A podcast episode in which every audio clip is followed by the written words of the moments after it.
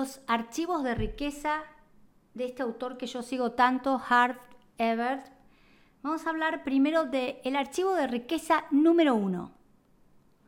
Y ese archivo de riqueza dice, los ricos piensan, yo creo en mí, yo creo mi vida.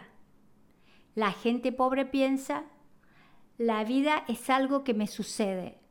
Si deseas crear riqueza, tenés que, tenés que crear esa creencia absoluta de que vos estás a cargo de tu vida. Como repito, los ricos dicen, yo creo mi vida, yo soy el autor de mi vida. En mi vida va a pasar lo que yo decida, mientras que en general la gente escasa, la gente limitada, la gente pobre, generalmente dice, es lo que hay, no me queda otra, es lo que me tocó, me tengo que arreglar. Depende, para los ricos todo depende de, de ti, es para los ricos vos creas tu abundancia o tu mediocridad, mientras que a los pobres generalmente culpan a los otros y a las situaciones externas por los malos resultados, se justifican diciendo que el dinero no es importante. Archivo, este es el primero. Archivo de riqueza 2. La gente rica juega el dinero pensando en ganar. Y la pobre piensa en no quiero perder. Vuelvo a repetir porque esto es un concepto súper importante. La gente rica juega este juego del dinero pensando en ganar.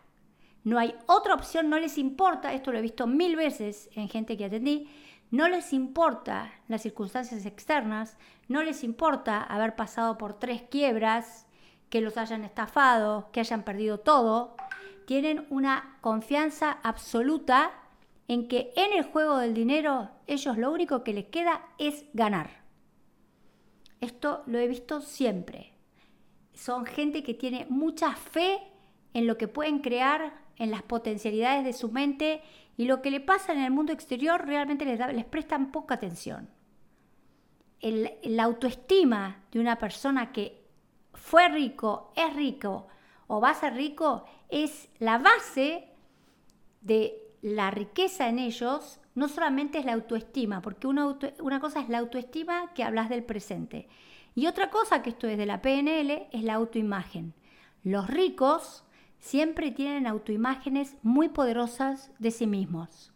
Aunque estén en una quiebra, aunque tengan que pedir prestado, aunque se caigan, en el futuro, en esa imagen propia que van a crear, siempre consideran que lo van a lograr que es transitorio, que no importa las veces que se caigan, eh, la realidad es que ellos van a conseguir el dinero que sueñan, la prosperidad que sueñan. ¿Qué pasa con la gente pobre? La gente pobre cuando juega el dinero, al juego del dinero, lo único que le importa es no perder. El riesgo siempre es muy mínimo, es controlado. Tienen terror a perder lo poco que tienen. Entonces, generalmente esa sensación de pánico lo transmiten que después no generan el dinero que sueñan nunca. Eso, eso es exactamente lo que obtenés. Entonces, si vos pones poco, obtenés poco. Archivo de riqueza 3. La gente rica se compromete a ser rico. La gente pobre, pobre, humilde, desearía ser rico. Es muy distinto comprometerse que desear. Si no estás completa, total y verdaderamente comprometido a crear riqueza, es muy probable que no lo consigas. Archivo de riqueza número 4. La gente rica piensa en grande. La gente rica, la frase, el axioma que tiene es me va a llevar más tiempo, me va a llevar menos tiempo, pero yo voy a ser millonario. Yo tengo una mente millonario y millonaria y yo voy a ser millonario. Y no importa el esfuerzo que me signifique, no importa las veces que me caiga, lo que yo sé es que lo voy a lograr. Mientras que la gente pobre me conformo con tener lo suficiente para vivir bien. Así piensa un pobre. ¿Cómo podés solucionar, eh, generalmente, cómo puedes, eh, los ricos aparte, tienen esto, cómo puedo generar fuentes de trabajo para generar más dinero y más ganancia a más personas. Los pobres en general siempre piensan en lo poco, en lo chico, en eh, para mí y para mi familia. Esto lamentablemente es un condicionamiento de la historia, pero esto se puede cambiar. Esto necesariamente no pasa. El pobre piensa en chico, el rico piensa en grande. Archivo número 5. La gente rica se centra en oportunidades. El rico tiene una de las características que más me impresionó siempre de los ricos es la capacidad de observación que tienen de la realidad externa. La capacidad que tienen de ver oportunidades, por ejemplo, estar en una cena de trabajo, en una comida, en una reunión y permanentemente una de las características de los ricos es que se venden, promocionan sus productos, hablan de sí mismos, eh, se venden continuamente porque ven en cada momento de la vida una gran oportunidad de obtener riquezas.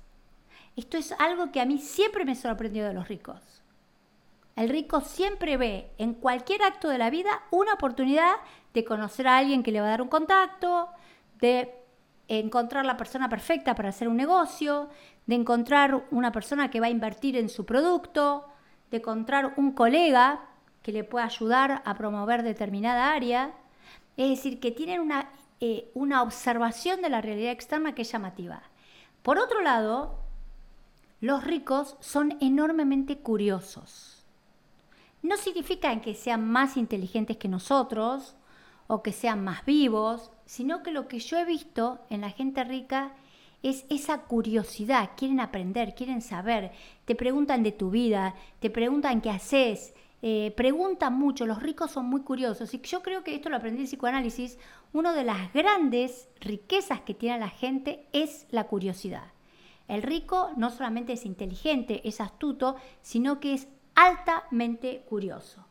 Mientras que la gente pobre, a diferencia, ve en la vida solamente obstáculos.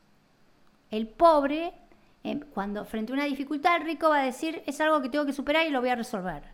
El pobre, en general, ve en la vida obstáculos. Entonces se centra permanentemente en lo que no puede lograr, en lo que no puede resolver. Y acuérdense lo que decían los metafísicos, donde está tu mente estás tú.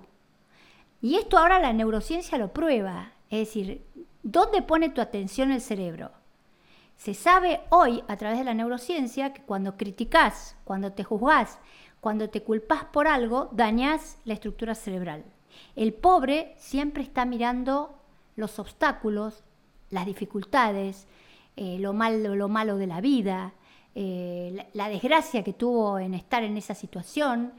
Entonces, estos son conceptos que me parecen fundamentales para que ustedes vuelvan a escuchar este podcast y vuelvan a pensar cómo está tu mente en estos archivos de riqueza de Harfebert.